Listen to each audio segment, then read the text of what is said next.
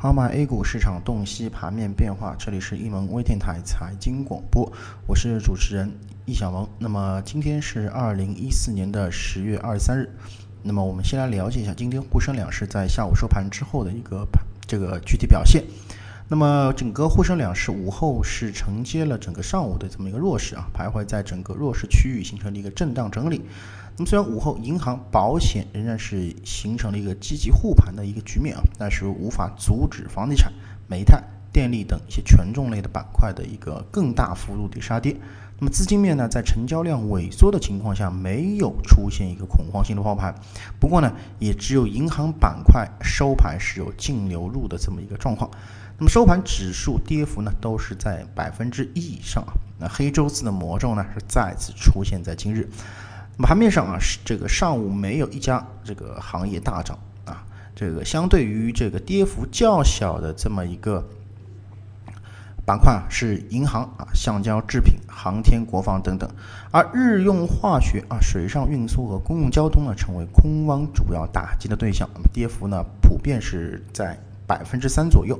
概念方面，唯一有亮点的当属高铁城轨题材啊，这个涨幅是靠。相对比较前列，那么同时呢，厦门自贸区呢也是大涨百分之二啊，领涨这个整个的这么一个自贸区板块，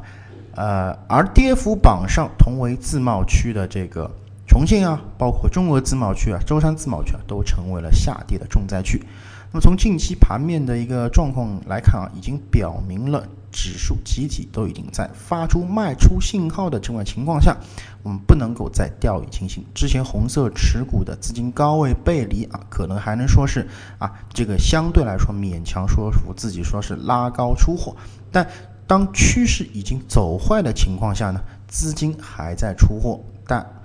已不是在拉高出货了。那么后期呢，倒是有可能形成了一个砸盘出逃的一个。情况是越来越大的，那么因此呢，建议大家在关注软件这个仓位马力表数值的同时啊，尽可能啊自身的仓位呢不要啊这和整个提示的仓位有过多的一个偏差。那么等待大盘调整完毕之后啊，机会才是本金去